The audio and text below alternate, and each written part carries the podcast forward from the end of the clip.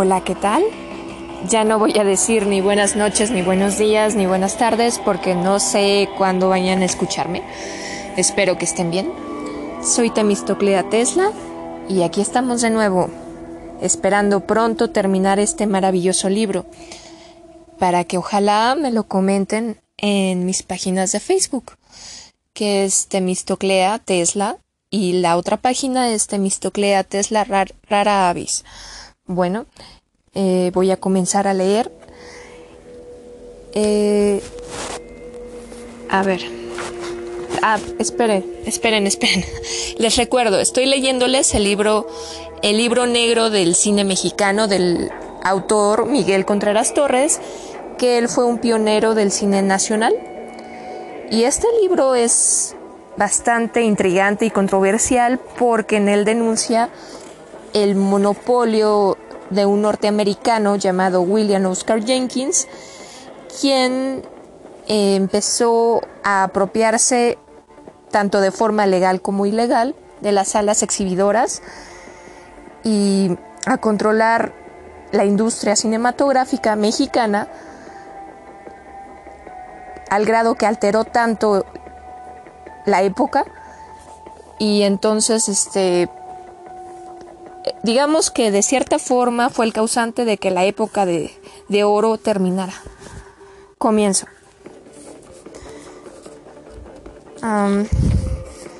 y ha acabado por meterle mano a la producción nacional y hasta al banco cinematográfico. Serra Rojas es, es sumiso con él. Y por ahí dicen que es Jenkins el responsable de los churros, pues es quien determina quién debe, quién debe producir o no. De nada sirve que alguien produzca un buen film si el norteamericano le niega su exhibición en sus cinematógrafos. Ah, pero el otro 25%, aquí viene la venganza de Jenkins, pertenece a don Abelardo. Ese don Abelardo L. Rodríguez que lo expulsó del país. Jenkins se las cobra ahora, impidiendo que en el 25% rival sean pasadas películas norteamericanas. De allí que veamos en las salas que controla el grupo encabezado por el divisionario sonorense Films Europeos. Y el monopolio, digo, el monopolio grande y el pseudo monopolio chiquito, pues ahí andan a la greña, mientras el público paga hasta cinco pesos por entrar a una sala a ver una película mala. Qué sonrisa la de nuestro artículo 28. Corto y resumido el artículo de este otro Gregorio, nada más que este sí es un gran mexicano.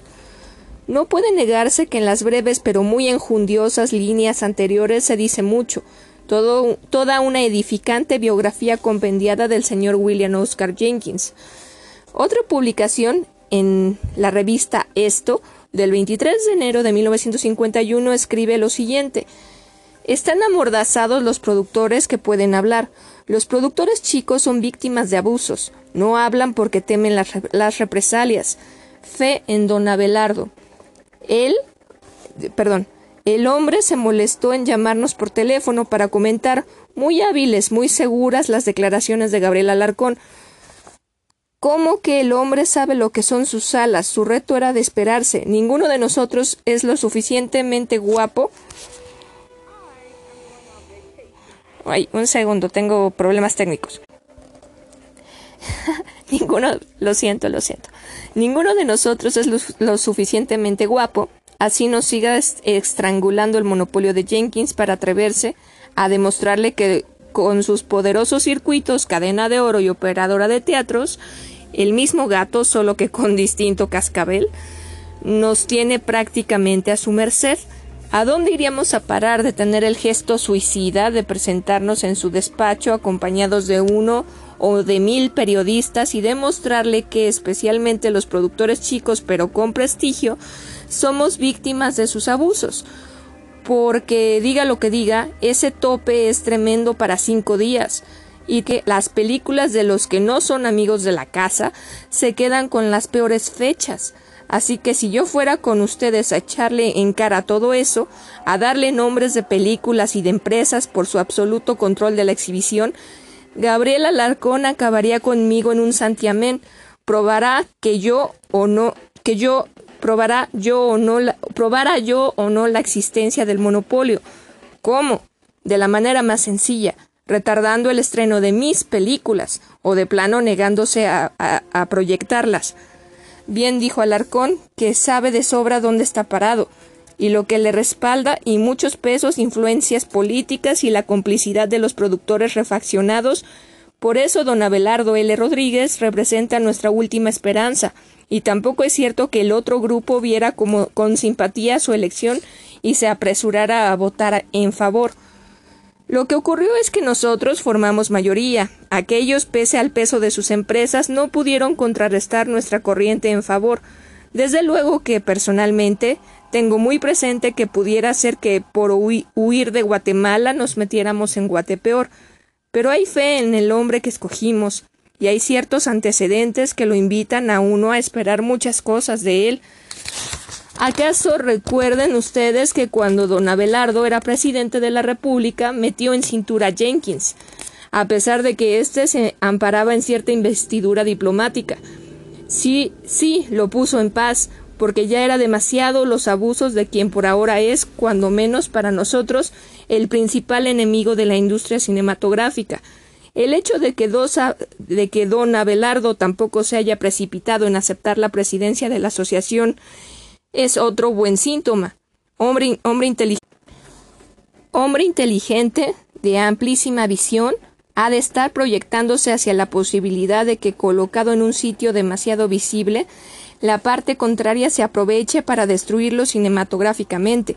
Acaban de contarme que el monopolio sigue tan interesado en hacerlo desaparecer del panorama fílmico que le están ofreciendo el doble de lo que valgan sus propiedades tales como los cines, acciones de estudios, etc. La amenaza continúa creciendo y actualmente hasta ustedes los periodistas son víctimas de una oscura política de apaciguamiento. El monopolio no quiere obstáculos al frente, y uno de los más poderosos es la prensa cinematográfica, con todas sus derivaciones. Por eso mismo, hace algunos días se exigió el, el cese inmediato de la crítica, para que los exhibidores no se vieran obligados a retirar el anuncio de sus cines, que en realidad representan para algunos órganos informativos un importante capítulo de ingresos. Los resultados están a la vista. La crítica, que es tan necesaria para la industria y para el público en general, se ablanda rápidamente, y en estos graves días en que la prensa debiera atacar a fondo el tremendo problema de producción e e y exhibición, el espacio se utiliza en reportajes amables, en comentarios intrascendentes, en bla bla bla bla bla. Repito que don Abelardo es la medida extrema y tenemos confianza en que no nos falle. Además, en, eh, cierto no tan desconocido lugar ya existe un proyecto muy detallado, muy amplio para que se ponga coto a la situación y en parte de ahí las incendiarias declaraciones del licenciado Ortega Casas tampoco ajeno al monopolio, en contra de la industria y en particular de la producción. Ustedes han dicho con acierto que los vigilantes ojos del gobierno están fijos en el cine mexicano. Entonces el gobierno conoce a fondo la delicada cuestión y no se dejará engañar por el monopolio.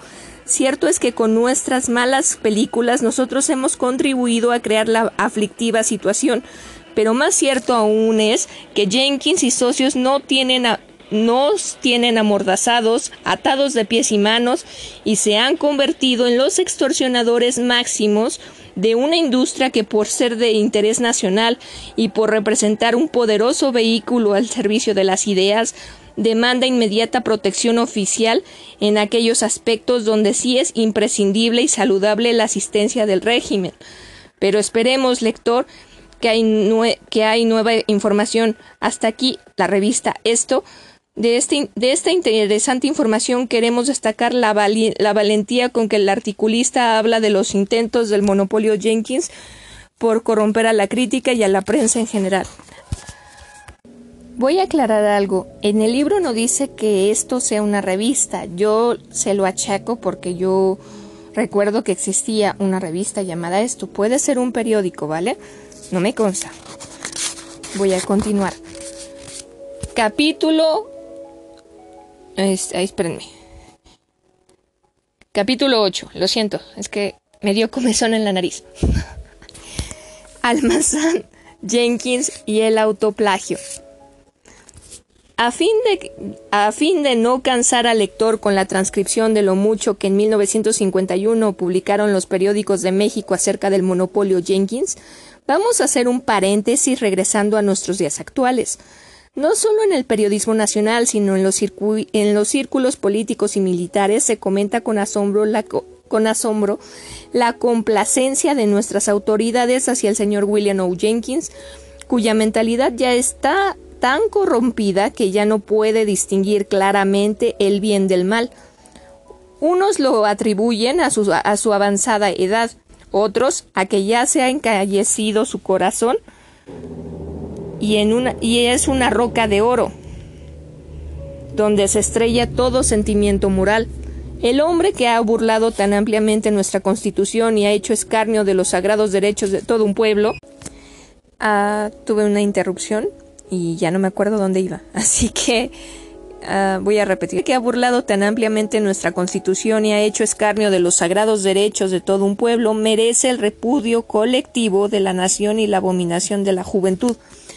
Para que se le conociera mejor hacía falta quien lo expusiera ante el mundo al desnudo como un acto de verdad histórica.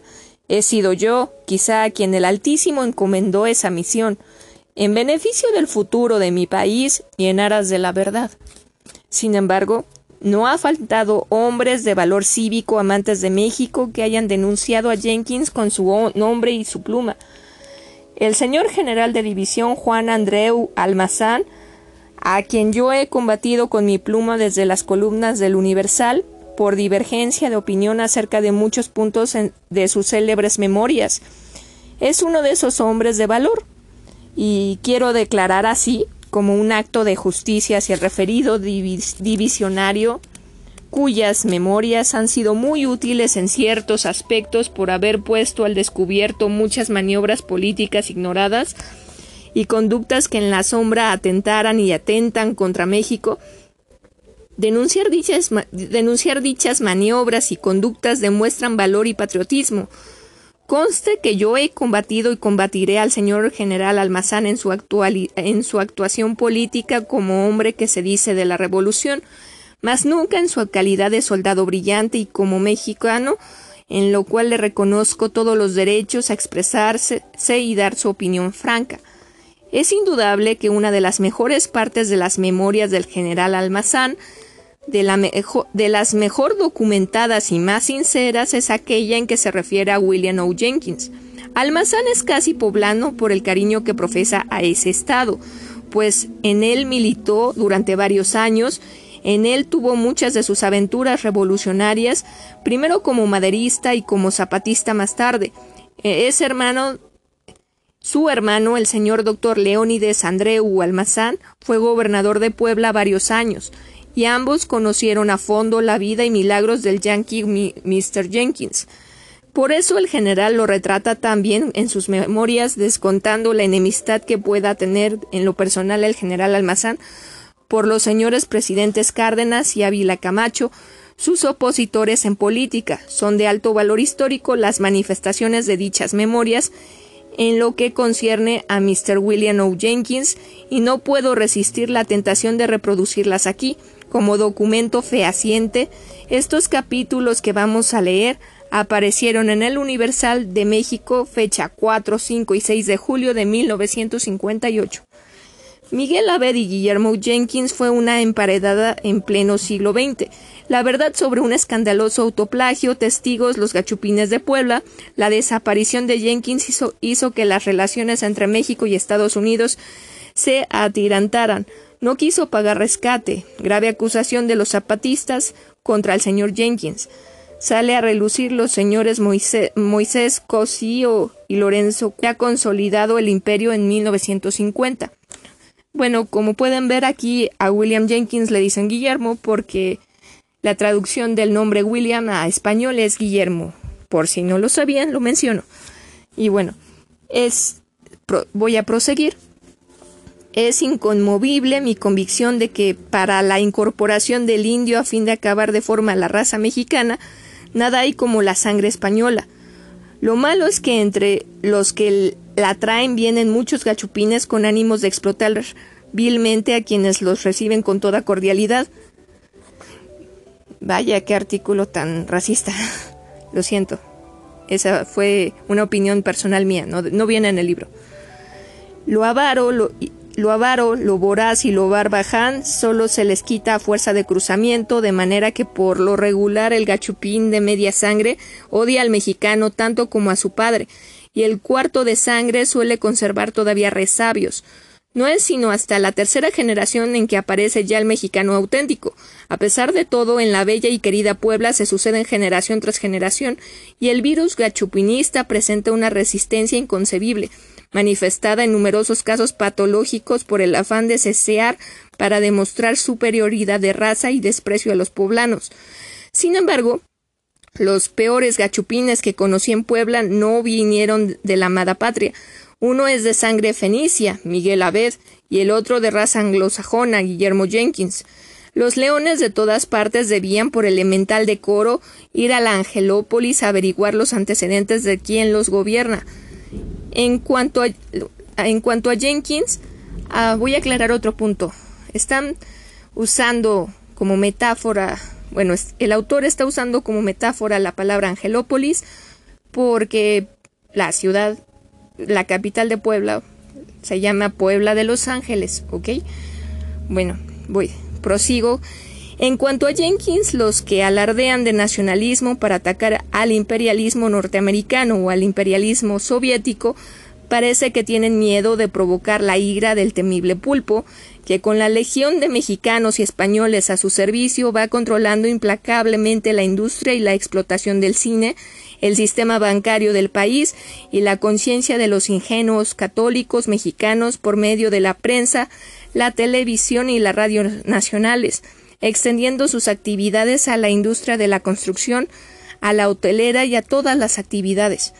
Esta floración cancerosa arrancó del autoplagio de un vicecónsul norteamericano que tuvo como objetivo dar pretexto para la, la enésima invasión del país y como resultado que el maquiavélico Jenkins, con sus innúmeros acólitos aborígenes y la archicriminal archicriminal complicidad de autoridades voraces, se apropiara a la mala de todas las fincas cañeras del sur de Puebla y estableciera el más escandaloso contrabando de alcohol en, en los siglos de existencia nacional. La verdad del autoplagio de Jenkins no la conocí en la opinión unánime en Puebla, ni en las afirmaciones terminantes de multitud de periodistas y libros. La obtuve de numerosos escenarios como Carabeo, Córdoba, Ubera, etc. Aún viven algunos de los oficiales de Córdoba que fueron testigos de la realidad.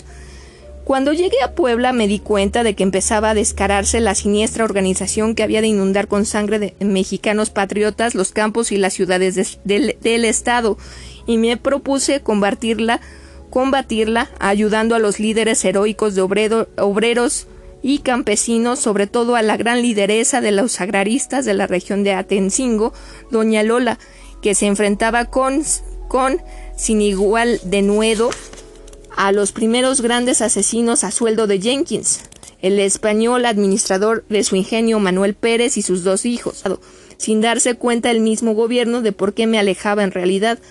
Años después llegó la edad de oro para la ambición de Jenkins cuando hizo que le dieran el dominio sin límite del estado de Maximino Ávila Camacho, o sea, Puebla.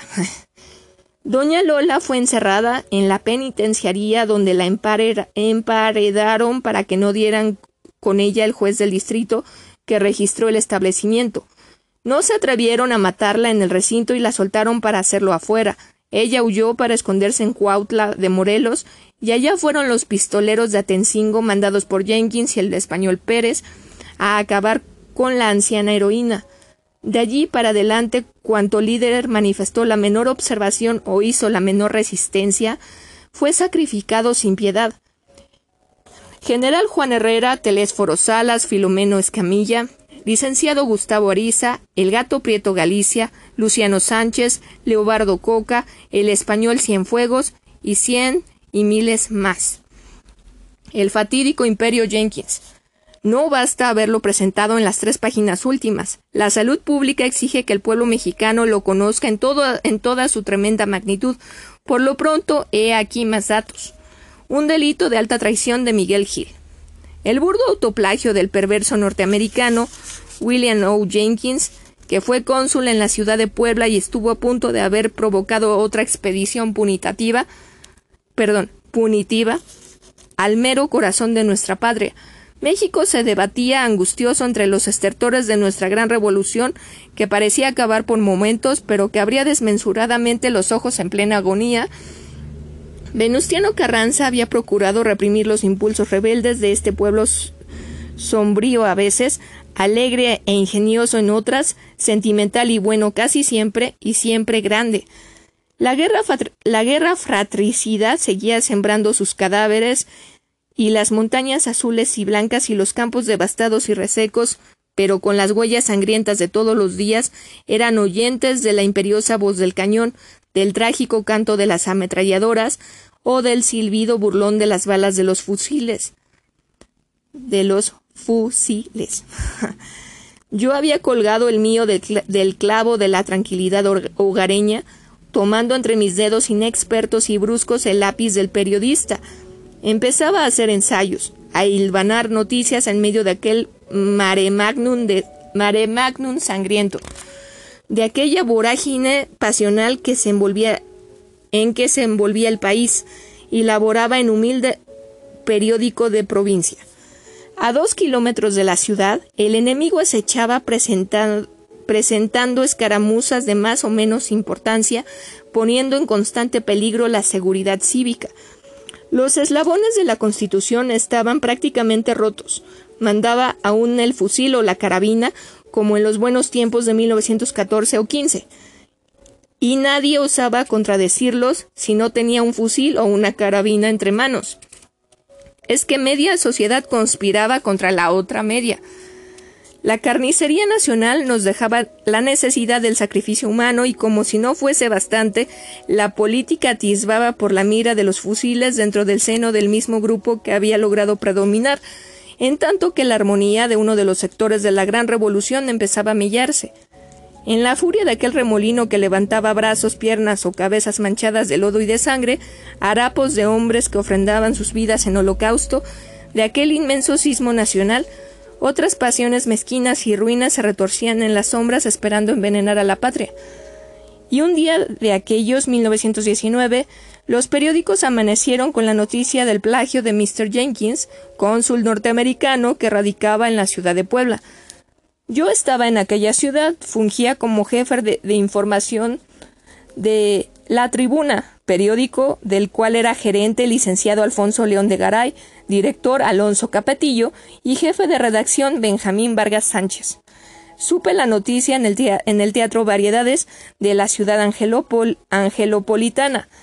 Había entonces en Puebla un comandante de policía, ventrudo y trigueño, apenas si lo recuerdo, en esbozo.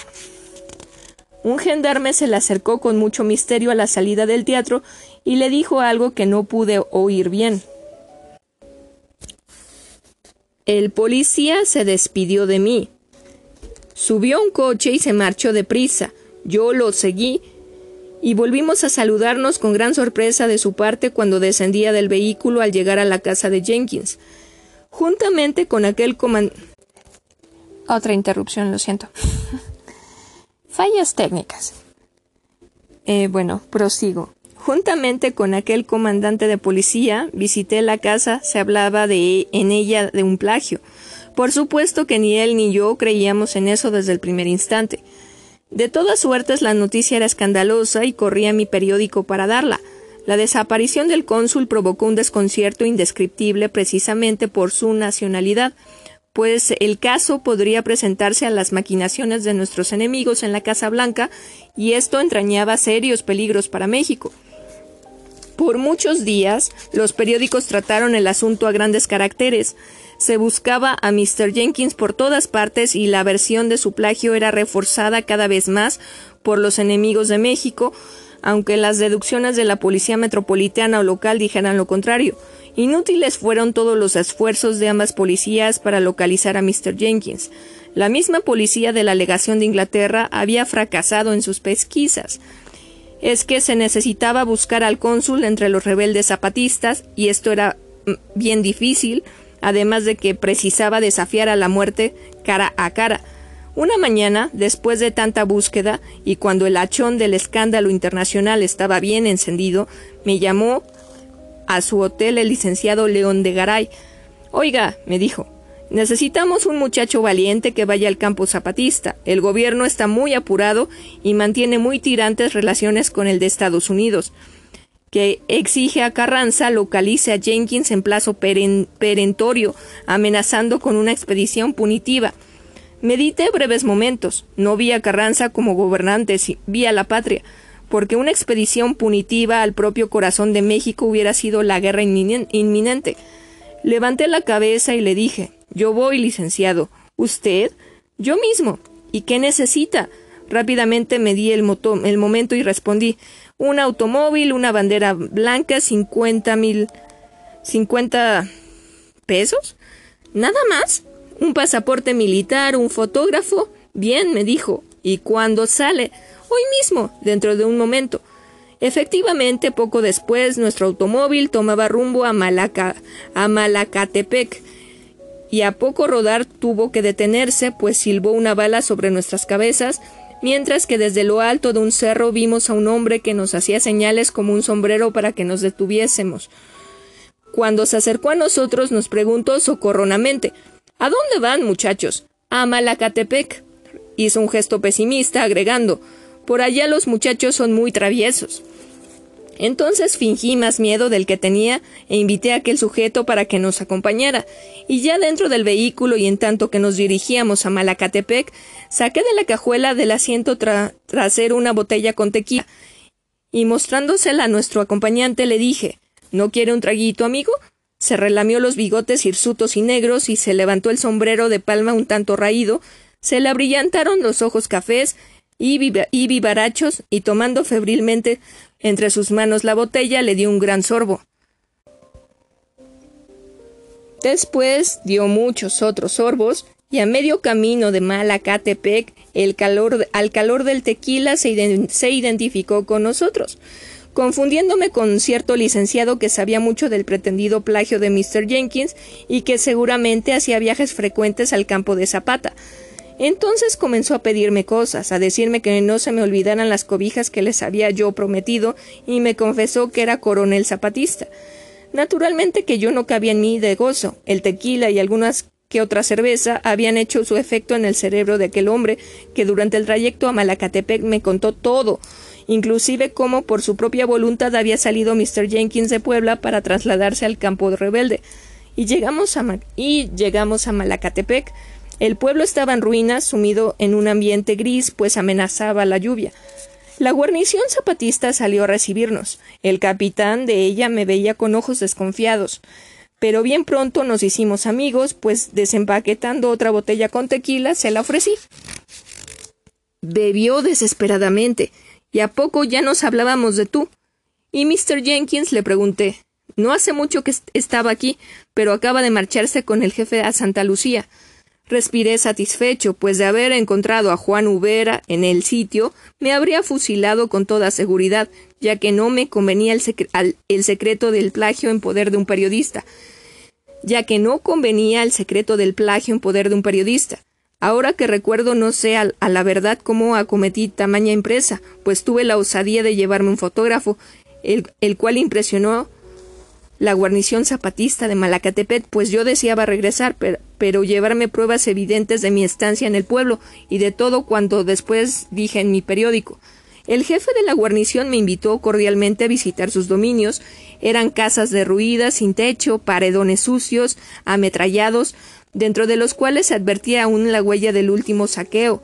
Mi fotógrafo, mi fotógrafo se ocupaba de obtener un pose, una pose de la guarnición. Cuando de uno de los cerros inmediatos bajó una avanzada, todos venían borrachos y apenas si podían tenderse en pie, tenerse en pie. El jefe de esa gente se me quedó mirando con ojos de, con ojos de estrabismo y acercándose me dijo ¿Y tú qué haces aquí, vale? Ya ves, le respondí con desparpajo, visitándolos. Pues, ¿qué se me hace que eres espía, Carranclán? Retrocedí con cierto temor, dada la fiereza de aquella mirada, y en esos precisos momentos el rebelde se echó a la, a la cara su fusil y disparó sobre mí, que el jefe de la guarnición, que había advertido la insolencia de aquel sujeto, metía la mano al arma desviando el tiro, que pasó rozando mi sombrero. Parece que me miró aún, parece que miro aún aquel cuadro. El capitán, que de tal manera me había defendido, se echó encima del rebelde que pretendía matarme y le dio tal número de golpes que lo dejó privado por algunos minutos. Con aquel incidente yo vi muy feas las cosas pensando en el regreso, pero ¿cómo hacerlo para no infundir sospechas? Ah, porque la menor de ellas me hubiera costado la vida.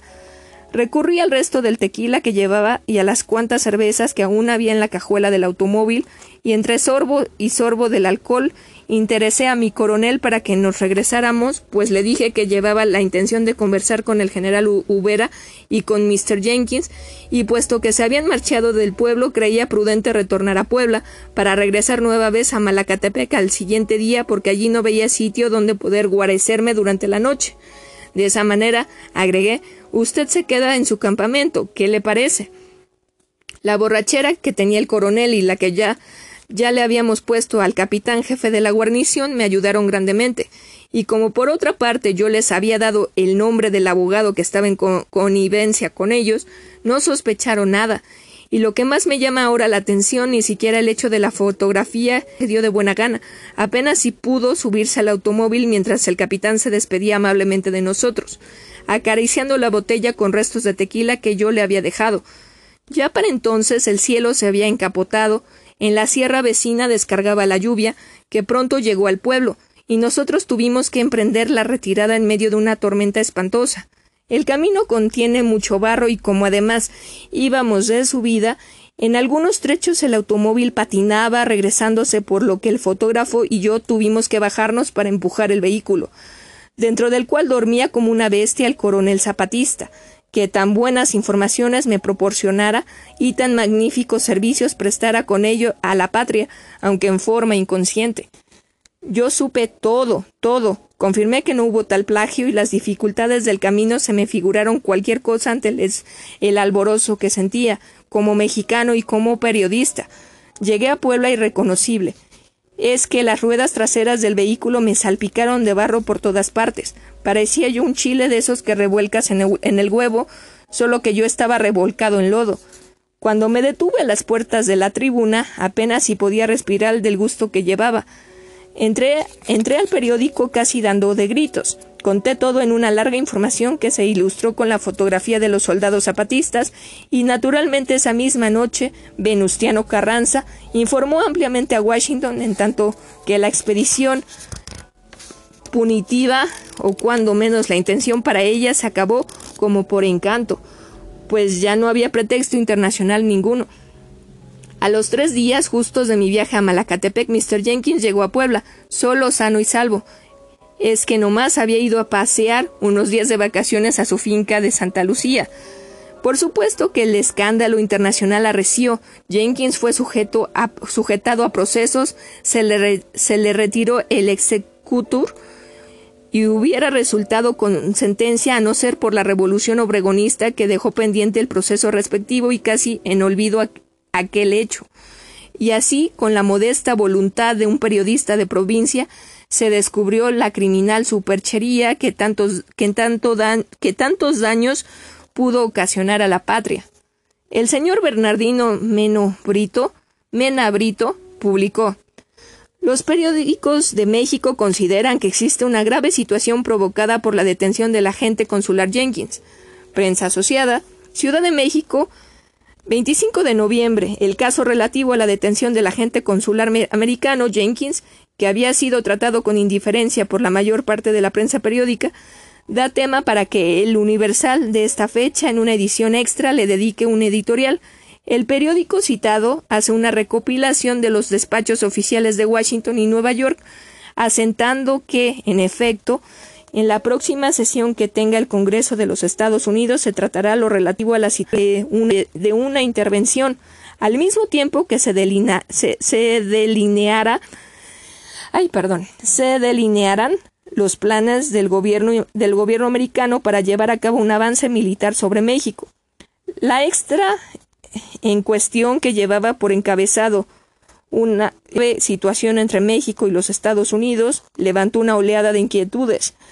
En la Embajada de los Estados Unidos se declaró hoy en la noche que hasta esos momentos no se habían recibido respuestas del Gobierno de México a la nota del gobierno americano en la que se pedía la libertad de Jenkins, quien permanece en Puebla preso rehusándose a dar fianza.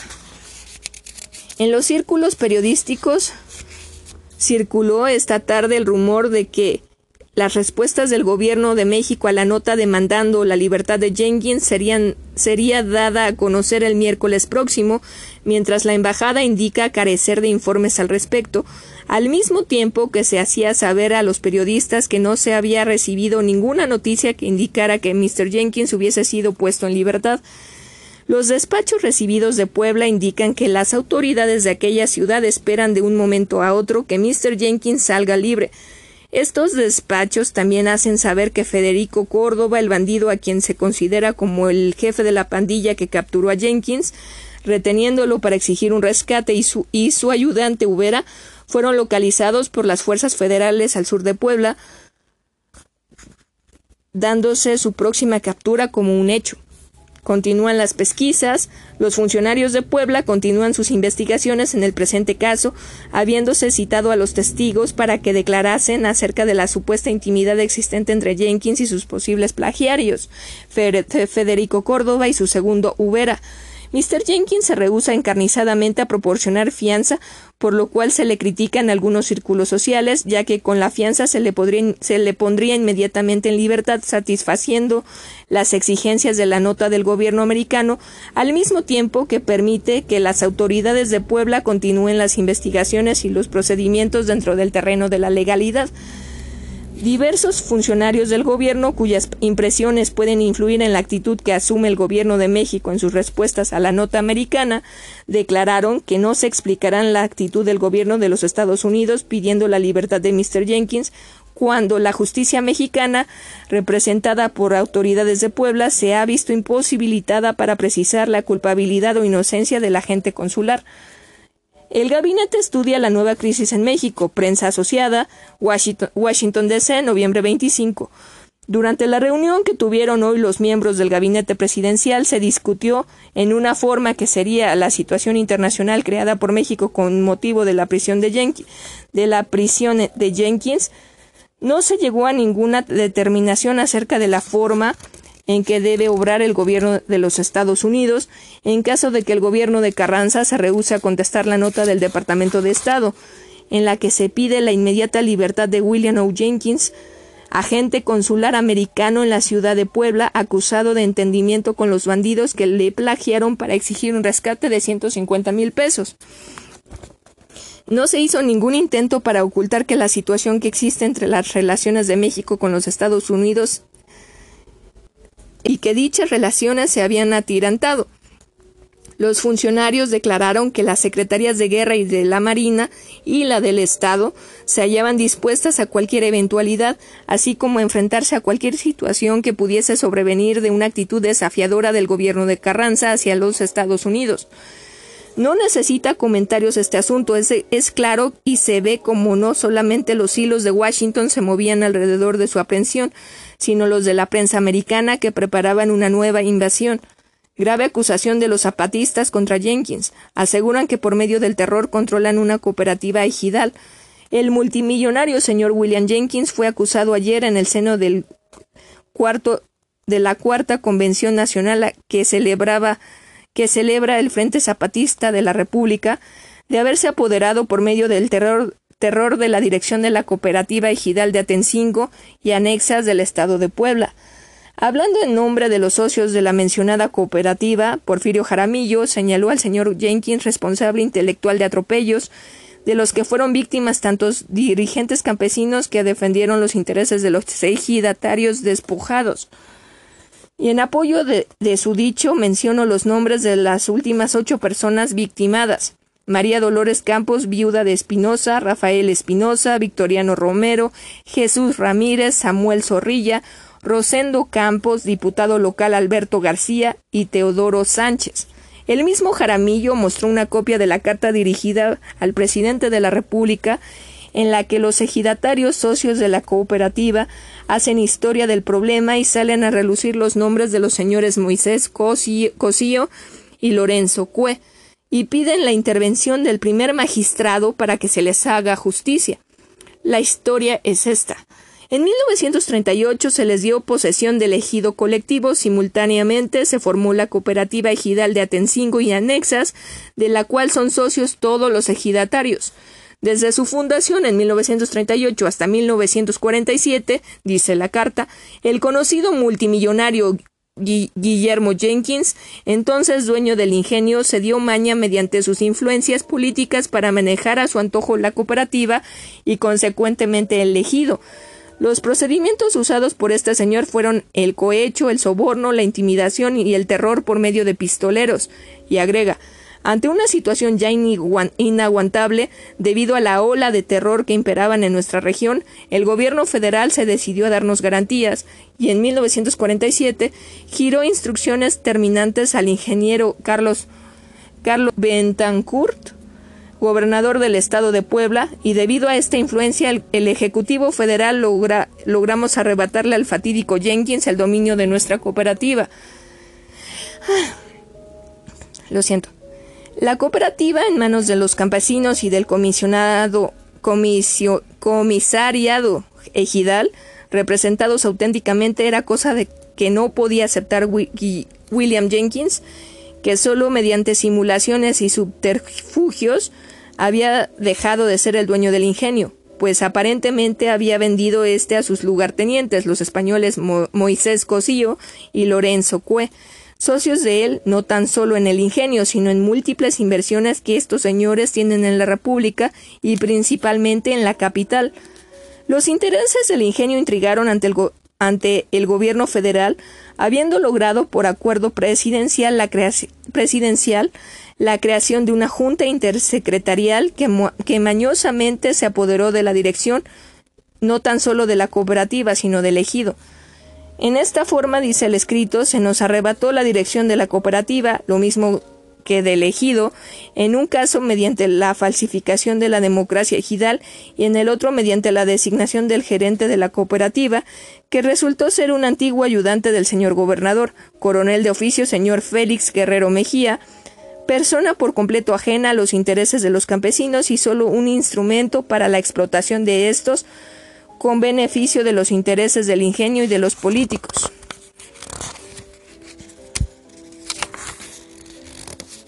Carecen hasta de lo indispensable. Desde entonces, dicen los ejidatarios, se les ha obligado a trabajar en forma colectiva falsificada para enriquecer a los magnates mientras ellos, los campesinos, carecen hasta de lo indispensable. Por todas estas razones piden al presidente de la República que se les haga justicia y se ponga en posesión a cada uno de los ejidatarios de la unidad que marca la resolución presidencial. Solo así, afirman, evitaremos que unas cuantas gentes se sigan aprovechando de nuestros esfuerzos y sacrificio al tratar de hacer producir nuestras tierras. recordatorio perenne. Por muchos años fueron verdugos de Jenkins el clásico capataz Gachupín, Manuel Pérez y sus hijos Manuel y Fernando, de cuyo fin me llegaron los siguientes datos. Manuel, hijo, mandó que sus pistoleros asesinaran en su refugio de Cuautla, Morelos, a la ejemplar lideresa agrarista María Dolores Campos, viuda de Espinosa, doña Lola, en el en 6 de mayo de 1945. Una inyección vengadora mató a estos desalmados criminales apenas un mes y doce días después. Una inyección vengadora mató a este desalmado criminal apenas un mes y doce días después, el 18 de julio. Como si el remordimiento fuera todavía más implacable, justiciero que la inyección, al morir el hijo, el padre quedó paralítico y mudo para soportar el peso de sus crímenes casi dos años más, hasta morir el sábado de gloria de 1947, para gran regocijo de los campesinos de Atencinco. En el otro gran criminal, Fernando, para que hizo para que para que disque, perdón, es que está separado. Disque para borrar huellas asesinó a sus propios pistoleros. Al ser perseguido como bestia sanguinaria por el pueblo, apenas pudo alcanzar refugio en la iglesia, donde el párroco lo salvó y lo protegió para que desapareciera rumbo al estado de Guerrero. Habían acabado los verdugos gachupines, pero cuando Jenkins ya no los necesitaba porque estaba estaban operando a sus órdenes, con mayor impunidad los pistoleros de Maximino Avila Camacho que Mr. William O. Jenkins, como su verdugo Manuel Pérez, recuerde cada día de los que le quedan los siguientes nombres. Espigados entre mil víctimas del infernal consorcio Jenkins Ávila Camacho. María Dolores Campos, viuda de Espinosa, Rafael Espinosa, Ernesto Zorrilla, General Juan Herrera, Rosendo Campos, Telésforo Salas, Alberto García, Filomeno Escamilla, Teodoro Sánchez, José Trinidad Mata, licenciado Alfonso León de Garay, licenciado Gustavo Ariza, Francisco Domínguez, Hilario Galicia, Gato Prieto, licenciado Pacheco, Luciano Sánchez y dos más, Telésforo Mora, Leobardo Coca, Antonio López, Jesús Cienfuegos, Alfonso Romano, Porfirio Jaramillo, Francisco Bello, Victoriano Romero, Sánchez de la Juan Victoriano Romero, y esta persona es otra persona. Sánchez de la Junquera, Jesús Ramírez, Esteban Tencangüey, Chato Guerrero, Hilario Flores, Lorenzo, Pablo Ibáñez, José Salas. Finalmente, un baldón para el ejército del que deben responder los presidentes revolucionarios de la época.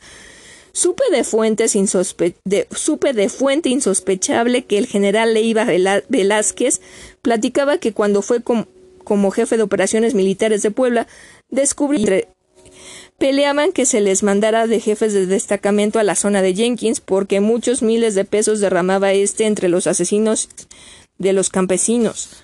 Hasta aquí el señor general Almazán en sus memorias. Existe todavía como prueba irrefutable de los procedimientos de Jenkins en aquella época copia del juicio que se entabló en su contra por orden del señor presidente Carranza, cuyo original hizo desaparecer el interesado mediante un simulacro de asalto, por gente pagada por él mismo, en el pueblo donde se verificaba dicho proceso. ¿Estos pueden ser amigos de México? Hay, otra hay otras pruebas oficiales de la conducta del señor Jenkins y el dicho de un presidente de la República, lo que en este libro insertaremos en el lugar que le corresponde. Después de este cúmulo de pruebas, debería enjuiciarse a Jenkins por un tribunal del pueblo, para que respondiera de su conducta inmoral y de sus crímenes, exigiendo del vicecónsul la explicación de cómo ha podido amasar una fortuna de tantos millones de pesos en negocios ilícitos e inconfesables.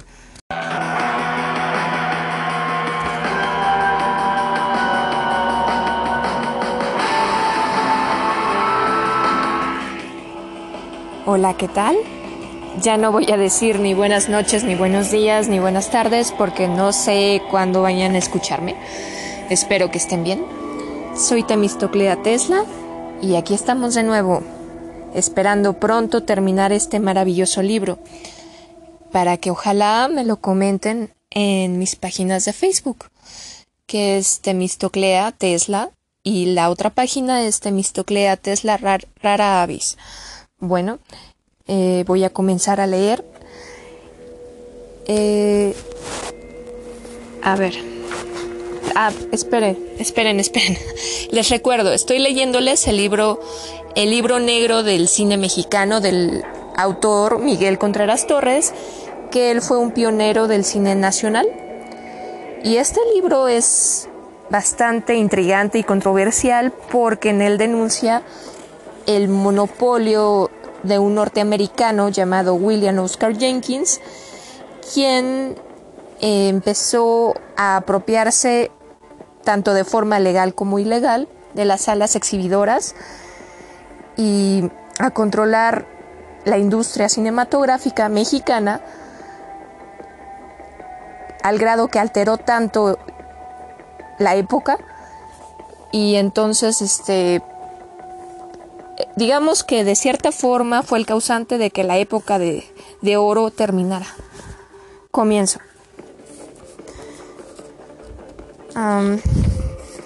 y ha acabado por meterle mano a la producción nacional y hasta al banco cinematográfico. Serra Rojas es, es sumiso con él. Y por ahí dicen que es Jenkins el responsable de los churros, pues es quien determina quién debe, quién debe producir o no. De nada sirve que alguien produzca un buen film si el norteamericano le niega su exhibición en sus cinematógrafos. Ah, pero el otro 25%, aquí viene la venganza de Jenkins, pertenece a don Abelardo. Ese don Abelardo L. Rodríguez que lo expulsó del país. Jenkins se las cobra ahora, impidiendo que en el 25% rival sean pasadas películas norteamericanas. De allí que veamos en las salas que controla el grupo encabezado por el divisionario sonorense Films Europeos. Y el monopolio, digo, el monopolio grande y el pseudo-monopolio chiquito, pues ahí andan a la greña, mientras el público paga hasta cinco pesos por entrar a una sala a ver una película mala. Qué sonrisa la de nuestro artículo 28. Corto y resumido el artículo de este otro Gregorio, nada más que este sí es un gran mexicano. No puede negarse que en las breves pero muy enjundiosas líneas anteriores se dice mucho, todo, toda una edificante biografía compendiada del señor William Oscar Jenkins. Otra publicación en la revista Esto, del 23 de enero de 1951, escribe lo siguiente están amordazados los productores que pueden hablar. Los productores chicos son víctimas de abusos. No hablan porque temen las, las represalias. Fe en don Abelardo. Él, perdón, el hombre se molestó en llamarnos por teléfono para comentar, muy hábiles, muy seguras, las declaraciones de Gabriel Alarcón. ¿Cómo que el hombre sabe lo que son sus alas? Su reto era de esperarse. Ninguno de nosotros es lo suficientemente guapo Un segundo, tengo problemas técnicos. Ninguno, lo siento, lo siento. Ninguno de nosotros es lo, suficientemente guapo, así nos siga estrangulando el monopolio de Jenkins para atreverse a demostrarle que con sus poderosos circuitos, cadena de oro y operadora de teatros, el mismo gato, solo que con distinto cascabel, nos tiene prácticamente a su merced ¿A dónde iríamos a parar de tener el gesto suicida de presentarnos en su despacho acompañados de uno o de mil periodistas y demostrarle que especialmente los productores chicos pero con prestigio somos víctimas de sus abusos? Porque diga lo que diga, ese tope es tremendo para cinco días y que las películas de los que no son amigos de la casa se quedan con las peores fechas. Así que si yo fuera con ustedes a echarle en cara todo eso, a darle nombres de películas y de empresas por su absoluto control de la exhibición, Gabriela Alarcón acabaría conmigo en un santiamén, probará que yo o no, que yo probará yo o no la, probara yo o no la existencia del monopolio. ¿Cómo? De la manera más sencilla, retardando el estreno de mis películas o de plano negándose a proyectarlas. Bien dijo Alarcón, que sabe de sobra dónde está parado, y lo que le respalda, y muchos pesos, influencias políticas y la complicidad de los productores refaccionados. Por eso don Abelardo L. Rodríguez representa nuestra última esperanza, y tampoco es cierto que el otro grupo viera como con simpatía su elección y se apresurara a votar en favor. Lo que ocurrió es que nosotros formamos mayoría. Aquellos, pese al peso de sus empresas, no pudieron contrarrestar nuestra corriente en favor. Desde luego que, personalmente, tengo muy presente que pudiera ser que por huir de Guatemala nos metiéramos en Guatepeor. Pero hay fe en el hombre que escogimos, y hay ciertos antecedentes que lo invitan a uno a esperar muchas cosas de él. ¿Acaso recuerden ustedes que cuando don Abelardo era presidente de la República metió en cintura a Jenkins, a pesar de que éste se amparaba en cierta investidura diplomática? Sí, sí, lo puso en paz, porque ya era demasiado los abusos de quien por ahora es, cuando menos para nosotros, el principal enemigo de la industria cinematográfica. El hecho de que, de que don Abelardo tampoco se haya precipitado en aceptar la presidencia de la asociación es otro buen síntoma. Hombre, hombre, hombre inteligente, de amplísima visión, ha de estar proyectándose hacia la posibilidad de que, colocado en un sitio demasiado visible, la parte contraria se aproveche para destruirlo cinematográficamente.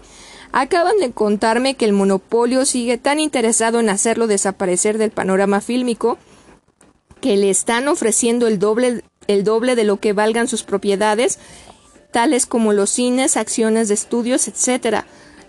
La amenaza continúa creciendo y actualmente hasta ustedes los periodistas son víctimas de una oscura política de apaciguamiento. El monopolio no quiere obstáculos al frente, y uno de los más poderosos es la prensa cinematográfica, con todas sus derivaciones. Por eso mismo, hace algunos días se exigió el, el cese inmediato de la crítica, para que los exhibidores no se vieran obligados a retirar el anuncio de sus cines, que en realidad representan para algunos órganos informativos un importante capítulo de ingresos. Los resultados están a la vista. La crítica, que es tan necesaria para la industria y para el público en general, se ablanda rápidamente, y en estos graves días en que la prensa debiera atacar a fondo el tremendo problema de producción e e y exhibición, el espacio se utiliza en reportajes amables, en comentarios intrascendentes, en bla bla bla bla bla. Repito que don Abelardo es la medida extrema y tenemos confianza en que no nos falle. Además, en, eh, cierto no tan desconocido lugar ya existe un proyecto muy detallado, muy amplio para que se ponga coto a la situación y en, parte de ahí las incendiarias declaraciones del licenciado Ortega Casas, tampoco ajeno al monopolio, en contra de la industria y en particular de la producción. Ustedes han dicho con acierto que los vigilantes ojos del gobierno están fijos en el cine mexicano, entonces el gobierno conoce a fondo la delicada cuestión y no se dejará engañar por el monopolio. Cierto es que con nuestras malas películas nosotros hemos contribuido a crear la aflictiva situación, pero más cierto aún es que Jenkins y socios no tienen nos tienen amordazados, atados de pies y manos, y se han convertido en los extorsionadores máximos de una industria que por ser de interés nacional y por representar un poderoso vehículo al servicio de las ideas, demanda inmediata protección oficial en aquellos aspectos donde sí es imprescindible y saludable la asistencia del régimen. Pero esperemos, lector, que hay, que hay nueva información. Hasta aquí la revista Esto. De, este, de esta interesante información queremos destacar la, la valentía con que el articulista habla de los intentos del monopolio Jenkins por corromper a la crítica y a la prensa en general. Voy a aclarar algo. En el libro no dice que esto sea una revista. Yo se lo achaco porque yo recuerdo que existía una revista llamada esto. Puede ser un periódico, ¿vale? No me consta. Voy a continuar. Capítulo ahí, espérenme. Capítulo 8. Lo siento, es que me dio comezón en la nariz. Almazán, Jenkins y el autoplagio. A fin, de, a fin de no cansar al lector con la transcripción de lo mucho que en 1951 publicaron los periódicos de México acerca del monopolio Jenkins, vamos a hacer un paréntesis regresando a nuestros días actuales no solo en el periodismo nacional, sino en los, círculos políticos y militares se comenta con asombro, la, con asombro la complacencia de nuestras autoridades hacia el señor William O. Jenkins, cuya mentalidad ya está tan corrompida que ya no puede distinguir claramente el bien del mal. Unos lo atribuyen a su, a su avanzada edad, otros a que ya se ha encallecido su corazón y, es una roca de oro, donde se estrella todo sentimiento moral. El hombre que ha burlado tan ampliamente nuestra constitución y ha hecho escarnio de los sagrados derechos de todo un pueblo. Ah, tuve una interrupción y ya no me acuerdo dónde iba. Así que ah, voy a repetir. Que ha burlado tan ampliamente nuestra constitución y ha hecho escarnio de los sagrados derechos de todo un pueblo merece el repudio colectivo de la nación y la abominación de la juventud. Para que se le conociera mejor hacía falta quien lo expusiera ante el mundo al desnudo, como un acto de verdad histórica. He sido yo, quizá, quien el Altísimo encomendó esa misión, en beneficio del futuro de mi país y en aras de la verdad. Sin embargo, no ha faltado hombres de valor cívico amantes de México que hayan denunciado a Jenkins con su nombre y su pluma. El señor general de división Juan Andreu Almazán, a quien yo he combatido con mi pluma desde las columnas del Universal, por divergencia de opinión acerca de muchos puntos de sus célebres memorias.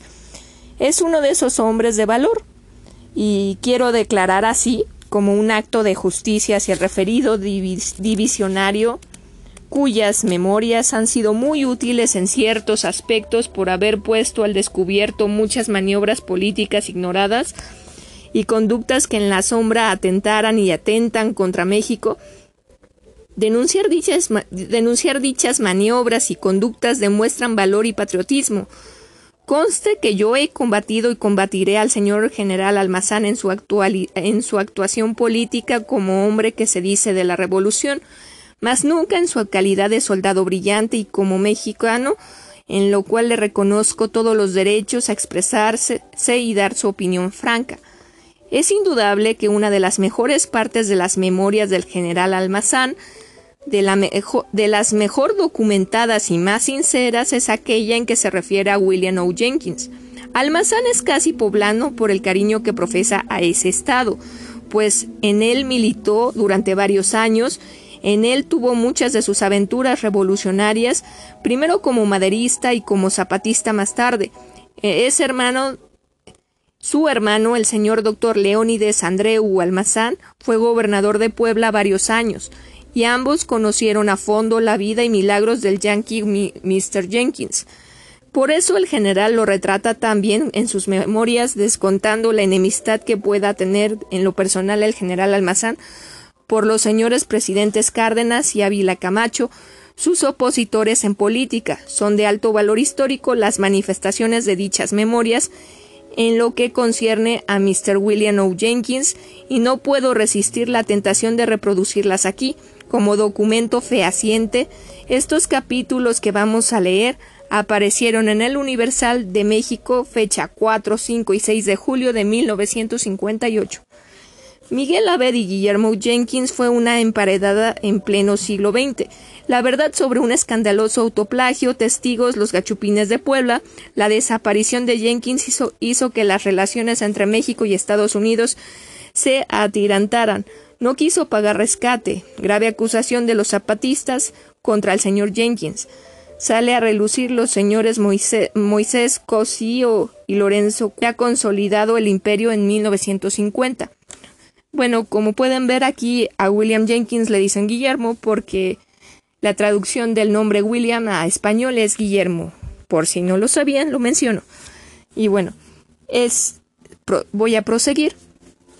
Es inconmovible mi convicción de que para la incorporación del indio a fin de acabar de forma la raza mexicana, nada hay como la sangre española. Lo malo es que entre los que la traen vienen muchos gachupines con ánimos de explotar vilmente a quienes los reciben con toda cordialidad. Vaya, qué artículo tan racista. Lo siento. Esa fue una opinión personal mía, no, no viene en el libro. Lo avaro, lo, lo avaro, lo voraz y lo barbaján solo se les quita a fuerza de cruzamiento, de manera que por lo regular el gachupín de media sangre odia al mexicano tanto como a su padre, y el cuarto de sangre suele conservar todavía resabios. No es sino hasta la tercera generación en que aparece ya el mexicano auténtico. A pesar de todo, en la bella y querida Puebla se suceden generación tras generación, y el virus gachupinista presenta una resistencia inconcebible, manifestada en numerosos casos patológicos por el afán de cesear para demostrar superioridad de raza y desprecio a los poblanos. Sin embargo, los peores gachupines que conocí en Puebla no vinieron de la amada patria. Uno es de sangre fenicia, Miguel Abed, y el otro de raza anglosajona, Guillermo Jenkins. Los leones de todas partes debían, por elemental decoro, ir a la Angelópolis a averiguar los antecedentes de quien los gobierna. En cuanto a, Jenkins, ah, voy a aclarar otro punto. Están usando como metáfora, bueno, el autor está usando como metáfora la palabra Angelópolis porque la ciudad, la capital de Puebla, se llama Puebla de Los Ángeles, ¿ok? Bueno, voy, prosigo. En cuanto a Jenkins, los que alardean de nacionalismo para atacar al imperialismo norteamericano o al imperialismo soviético parece que tienen miedo de provocar la ira del temible pulpo, que con la legión de mexicanos y españoles a su servicio va controlando implacablemente la industria y la explotación del cine, el sistema bancario del país y la conciencia de los ingenuos católicos mexicanos por medio de la prensa, la televisión y la radio nacionales, extendiendo sus actividades a la industria de la construcción, a la hotelera y a todas las actividades. Esta floración cancerosa arrancó del autoplagio de un vicecónsul norteamericano que tuvo como objetivo dar pretexto para la, la enésima invasión del país y como resultado que el maquiavélico Jenkins, con sus innúmeros acólitos aborígenes y la archicriminal, archicriminal complicidad de autoridades voraces, se apropiara a la mala de todas las fincas cañeras del sur de Puebla y estableciera el más escandaloso contrabando de alcohol en, en los siglos de existencia nacional. La verdad del autoplagio de Jenkins no la conocí en la opinión unánime en Puebla, ni en las afirmaciones terminantes de multitud de periodistas y libros. La obtuve de numerosos escenarios como Carabeo, Córdoba, Ubera, etc. Aún viven algunos de los oficiales de Córdoba que fueron testigos de la realidad. Cuando llegué a Puebla me di cuenta de que empezaba a descararse la siniestra organización que había de inundar con sangre de mexicanos patriotas los campos y las ciudades del, Estado, y me propuse combatirla, combatirla ayudando a los líderes heroicos de obreros y campesinos, sobre todo a la gran lideresa de los agraristas de la región de Atencingo, doña Lola, que se enfrentaba con, con sin igual denuedo a los primeros grandes asesinos a sueldo de Jenkins, el español administrador de su ingenio Manuel Pérez y sus dos hijos, sin darse cuenta el mismo gobierno de por qué me alejaba en realidad. Años después llegó la edad de oro para la ambición de Jenkins cuando hizo que le dieran el dominio sin límite del estado de Maximino Ávila Camacho, o sea, Puebla. Doña Lola fue encerrada en la penitenciaría donde la emparedaron para que no dieran con ella el juez del distrito que registró el establecimiento. No se atrevieron a matarla en el recinto y la soltaron para hacerlo afuera. Ella huyó para esconderse en Cuautla de Morelos, y allá fueron los pistoleros de Atencingo mandados por Jenkins y el español Pérez a acabar con la anciana heroína. De allí para adelante, cuanto líder manifestó la menor observación o hizo la menor resistencia, fue sacrificado sin piedad. General Juan Herrera, Telésforo Salas, Filomeno Escamilla, licenciado Gustavo Ariza, El Gato Prieto Galicia, Luciano Sánchez, Leobardo Coca, el español Cienfuegos y cien y miles más. El fatídico Imperio Jenkins. No basta haberlo presentado en las tres páginas últimas. La salud pública exige que el pueblo mexicano lo conozca en, en toda su tremenda magnitud. Por lo pronto, he aquí más datos un delito de alta traición de Miguel Gil. El burdo autoplagio del perverso norteamericano William O. Jenkins, que fue cónsul en la ciudad de Puebla y estuvo a punto de haber provocado otra expedición punitativa, perdón, punitiva, al mero corazón de nuestra patria. México se debatía angustioso entre los estertores de nuestra gran revolución, que parecía acabar por momentos, pero que abría desmensuradamente los ojos en plena agonía, Venustiano Carranza había procurado reprimir los impulsos rebeldes de este pueblo sombrío a veces, alegre e ingenioso en otras, sentimental y bueno casi siempre, y siempre grande. La guerra, la guerra fratricida seguía sembrando sus cadáveres, y las montañas azules y blancas y los campos devastados y resecos, pero con las huellas sangrientas de todos los días, eran oyentes de la imperiosa voz del cañón, del trágico canto de las ametralladoras, o del silbido burlón de las balas de los fusiles. De los fusiles. Yo había colgado el mío del clavo de la tranquilidad hogareña, tomando entre mis dedos inexpertos y bruscos el lápiz del periodista. Empezaba a hacer ensayos, a hilvanar noticias en medio de aquel mare magnum, de, mare magnum sangriento, de aquella vorágine pasional que se envolvía en que se envolvía el país y laboraba en humilde periódico de provincia.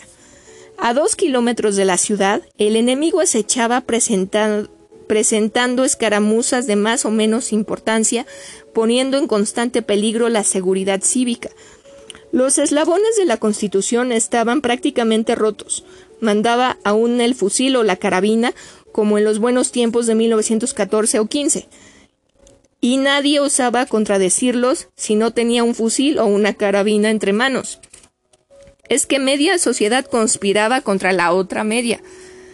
La carnicería nacional nos dejaba la necesidad del sacrificio humano y como si no fuese bastante, la política atisbaba por la mira de los fusiles dentro del seno del mismo grupo que había logrado predominar, en tanto que la armonía de uno de los sectores de la gran revolución empezaba a millarse.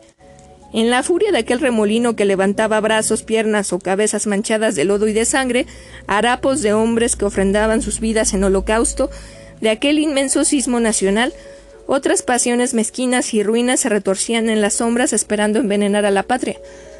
Y un día de aquellos 1919, los periódicos amanecieron con la noticia del plagio de Mr. Jenkins, cónsul norteamericano que radicaba en la ciudad de Puebla. Yo estaba en aquella ciudad, fungía como jefe de, información de La Tribuna, periódico del cual era gerente licenciado Alfonso León de Garay, director Alonso Capetillo y jefe de redacción Benjamín Vargas Sánchez. Supe la noticia en el, en el Teatro Variedades de la ciudad Angelopol angelopolitana. Había entonces en Puebla un comandante de policía, ventrudo y trigueño, apenas si lo recuerdo, en esbozo. Un gendarme se le acercó con mucho misterio a la salida del teatro y le dijo algo que no pude oír bien. El policía se despidió de mí. Subió un coche y se marchó deprisa. Yo lo seguí y volvimos a saludarnos con gran sorpresa de su parte cuando descendía del vehículo al llegar a la casa de Jenkins. Juntamente con aquel comandante. Otra interrupción, lo siento. Fallas técnicas. Eh, bueno, prosigo. Juntamente con aquel comandante de policía, visité la casa, se hablaba de en ella de un plagio. Por supuesto que ni él ni yo creíamos en eso desde el primer instante. De todas suertes la noticia era escandalosa y corría mi periódico para darla. La desaparición del cónsul provocó un desconcierto indescriptible precisamente por su nacionalidad, pues el caso podría presentarse a las maquinaciones de nuestros enemigos en la Casa Blanca y esto entrañaba serios peligros para México. Por muchos días, los periódicos trataron el asunto a grandes caracteres. Se buscaba a Mr. Jenkins por todas partes y la versión de su plagio era reforzada cada vez más por los enemigos de México, aunque las deducciones de la policía metropolitana o local dijeran lo contrario. Inútiles fueron todos los esfuerzos de ambas policías para localizar a Mr. Jenkins. La misma policía de la legación de Inglaterra había fracasado en sus pesquisas es que se necesitaba buscar al cónsul entre los rebeldes zapatistas y esto era mm, bien difícil, además de que precisaba desafiar a la muerte cara a cara. Una mañana, después de tanta búsqueda y cuando el hachón del escándalo internacional estaba bien encendido, me llamó a su hotel el licenciado León de Garay. Oiga, me dijo, Necesitamos un muchacho valiente que vaya al campo zapatista. El gobierno está muy apurado y mantiene muy tirantes relaciones con el de Estados Unidos, que exige a Carranza localice a Jenkins en plazo perentorio, amenazando con una expedición punitiva. Medité breves momentos. No vi a Carranza como gobernante, vi a la patria, porque una expedición punitiva al propio corazón de México hubiera sido la guerra inminente.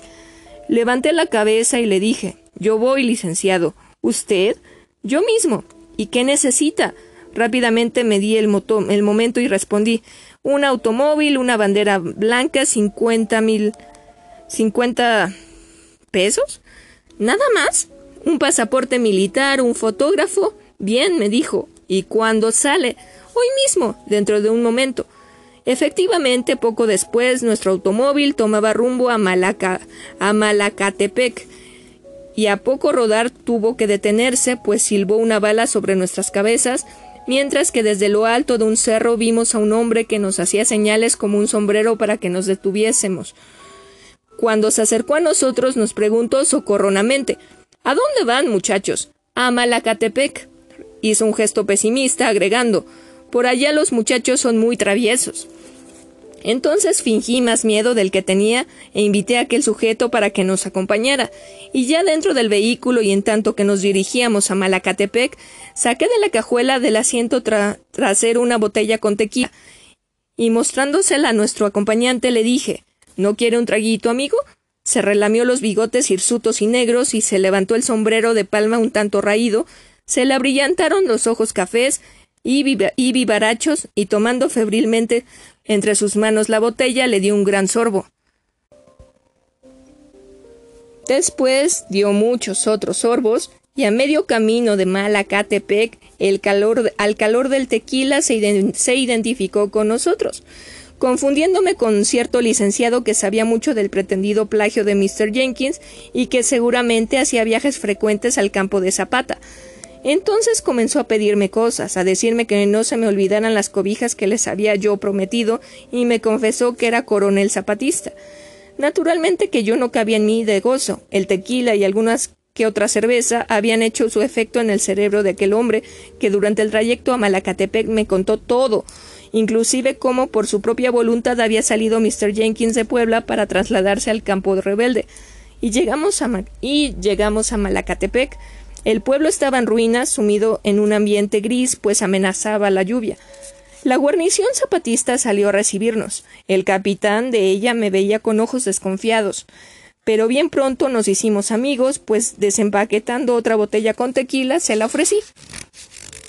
Bebió desesperadamente, y a poco ya nos hablábamos de tú. Y Mr. Jenkins le pregunté No hace mucho que estaba aquí, pero acaba de marcharse con el jefe a Santa Lucía.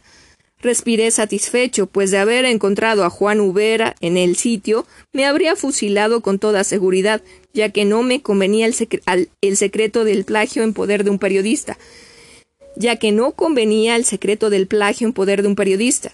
Ahora que recuerdo no sé a, a la verdad cómo acometí tamaña empresa, pues tuve la osadía de llevarme un fotógrafo, el, el cual impresionó la guarnición zapatista de Malacatepec, pues yo deseaba regresar, pero, llevarme pruebas evidentes de mi estancia en el pueblo y de todo cuanto después dije en mi periódico.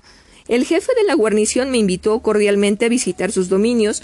Eran casas derruidas, sin techo, paredones sucios, ametrallados, dentro de los cuales se advertía aún la huella del último saqueo. Mi fotógrafo, mi fotógrafo se ocupaba de obtener un pose, una pose de la guarnición, cuando de uno de los cerros inmediatos bajó una avanzada, todos venían borrachos y apenas si podían tenderse en pie, tenerse en pie. El jefe de esa gente se me quedó mirando con ojos de, con ojos de estrabismo y acercándose me dijo ¿Y tú qué haces aquí, vale? Ya ves, le respondí con desparpajo, visitándolos. Pues, ¿qué se me hace que eres espía, Carranclán? Retrocedí con cierto temor, dada la fiereza de aquella mirada, y en esos precisos momentos el rebelde se echó a la, a la cara su fusil y disparó sobre mí, que el jefe de la guarnición, que había advertido la insolencia de aquel sujeto, metía la mano al arma desviando el tiro, que pasó rozando mi sombrero. Parece que me miró aún, parece que miro aún aquel cuadro. El capitán, que de tal manera me había defendido, se echó encima del rebelde que pretendía matarme y le dio tal número de golpes que lo dejó privado por algunos minutos. Con aquel incidente yo vi muy feas las cosas pensando en el regreso, pero ¿cómo hacerlo para no infundir sospechas? Ah, porque la menor de ellas me hubiera costado la vida. Recurrí al resto del tequila que llevaba y a las cuantas cervezas que aún había en la cajuela del automóvil, y entre sorbo y sorbo del alcohol Interesé a mi coronel para que nos regresáramos, pues le dije que llevaba la intención de conversar con el general Ubera y con Mr. Jenkins, y puesto que se habían marchado del pueblo, creía prudente retornar a Puebla, para regresar nueva vez a Malacatepec al siguiente día, porque allí no veía sitio donde poder guarecerme durante la noche. De esa manera, agregué, usted se queda en su campamento, ¿qué le parece? La borrachera que tenía el coronel y la que ya ya le habíamos puesto al capitán jefe de la guarnición, me ayudaron grandemente, y como por otra parte yo les había dado el nombre del abogado que estaba en connivencia con ellos, no sospecharon nada, y lo que más me llama ahora la atención ni siquiera el hecho de la fotografía se dio de buena gana.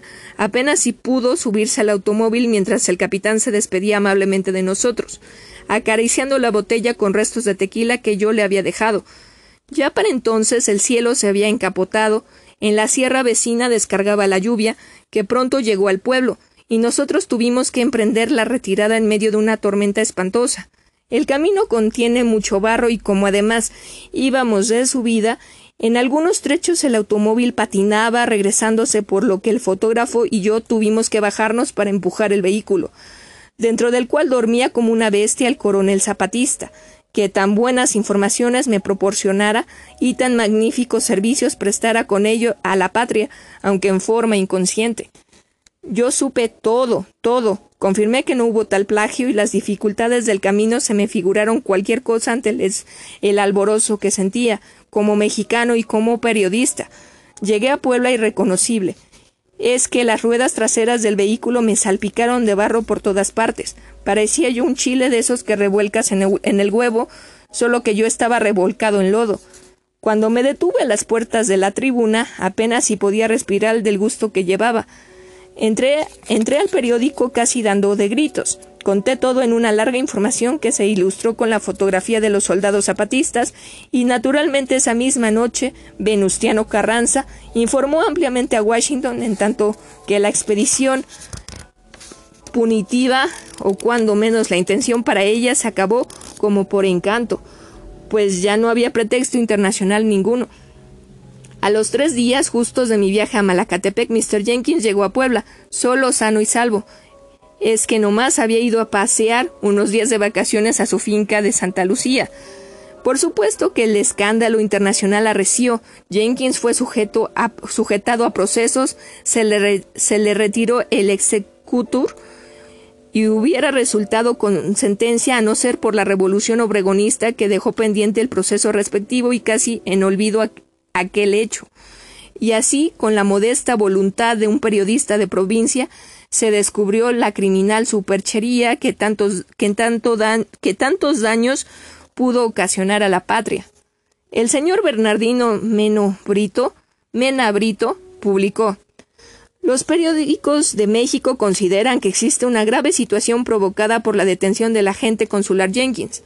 Prensa Asociada, Ciudad de México, 25 de noviembre, el caso relativo a la detención del agente consular americano Jenkins, que había sido tratado con indiferencia por la mayor parte de la prensa periódica, da tema para que el Universal de esta fecha, en una edición extra, le dedique un editorial. El periódico citado hace una recopilación de los despachos oficiales de Washington y Nueva York, asentando que, en efecto, en la próxima sesión que tenga el Congreso de los Estados Unidos se tratará lo relativo a la de una, de una intervención, al mismo tiempo que se, se, delineara, ay, perdón, se delinearán los planes del gobierno, del gobierno americano para llevar a cabo un avance militar sobre México. La extra en cuestión que llevaba por encabezado una situación entre México y los Estados Unidos levantó una oleada de inquietudes. En la Embajada de los Estados Unidos se declaró hoy en la noche que hasta esos momentos no se habían recibido respuestas del Gobierno de México a la nota del gobierno americano en la que se pedía la libertad de Jenkins, quien permanece en Puebla preso rehusándose a dar fianza.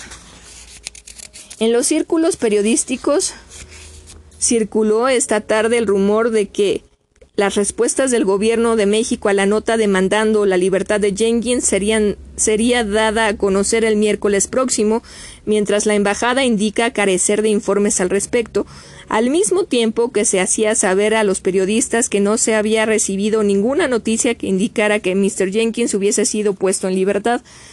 Los despachos recibidos de Puebla indican que las autoridades de aquella ciudad esperan de un momento a otro que Mr. Jenkins salga libre, estos despachos también hacen saber que Federico Córdoba, el bandido a quien se considera como el jefe de la pandilla que capturó a Jenkins, reteniéndolo para exigir un rescate, y su, y su ayudante Ubera fueron localizados por las fuerzas federales al sur de Puebla,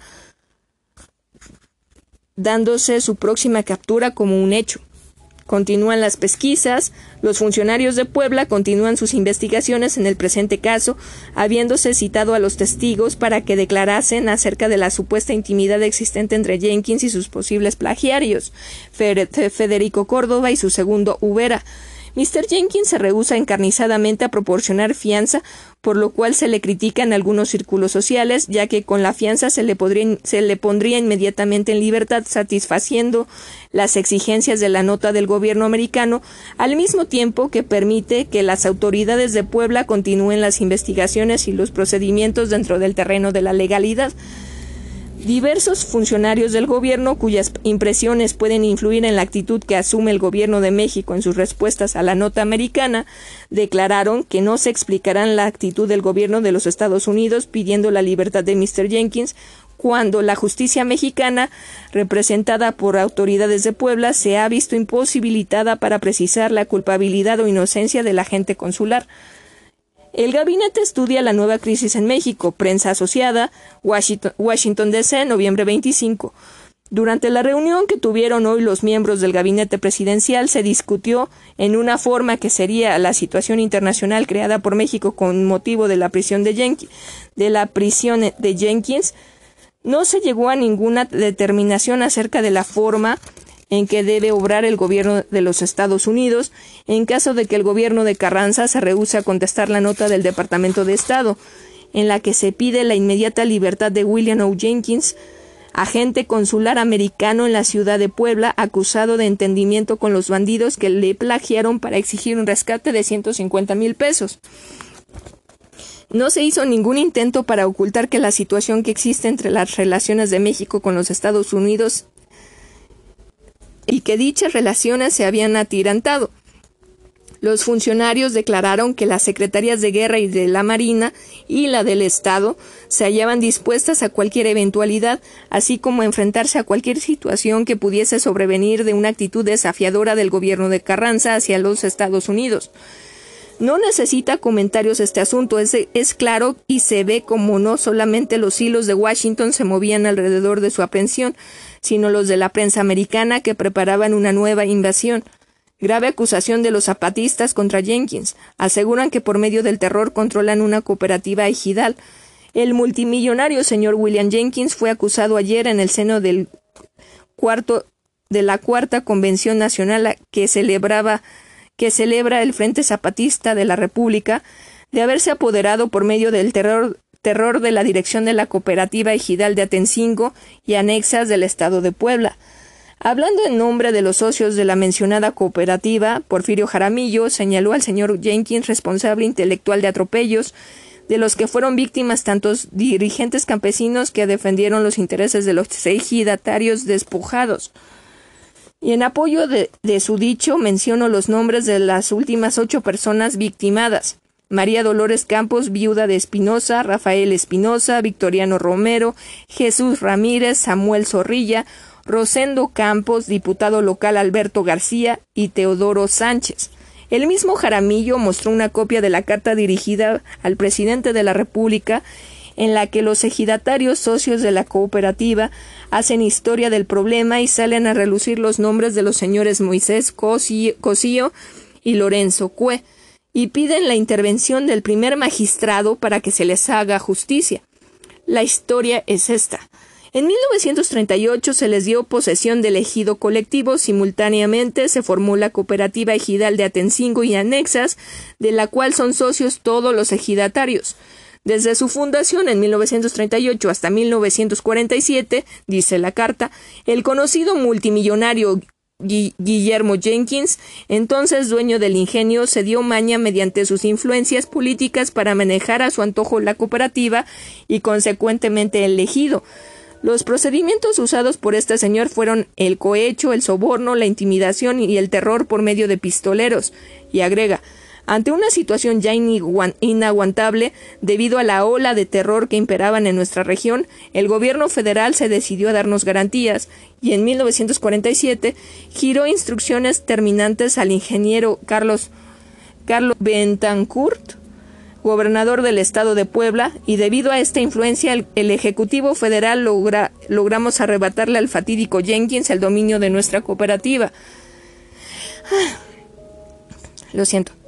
La cooperativa, en manos de los campesinos y del comisionado comisariado ejidal, representados auténticamente, era cosa de que no podía aceptar William Jenkins, que solo mediante simulaciones y subterfugios había dejado de ser el dueño del ingenio, pues aparentemente había vendido este a sus lugartenientes, los españoles Moisés Cosío y Lorenzo Cue, socios de él no tan solo en el ingenio, sino en múltiples inversiones que estos señores tienen en la República y principalmente en la capital. Los intereses del ingenio intrigaron ante el, ante el gobierno federal, habiendo logrado por acuerdo presidencial la, presidencial la creación de una junta intersecretarial que, que mañosamente se apoderó de la dirección no tan solo de la cooperativa, sino del ejido. En esta forma, dice el escrito, se nos arrebató la dirección de la cooperativa, lo mismo que de elegido, en un caso mediante la falsificación de la democracia ejidal y en el otro mediante la designación del gerente de la cooperativa, que resultó ser un antiguo ayudante del señor gobernador, coronel de oficio señor Félix Guerrero Mejía, persona por completo ajena a los intereses de los campesinos y solo un instrumento para la explotación de estos con beneficio de los intereses del ingenio y de los políticos.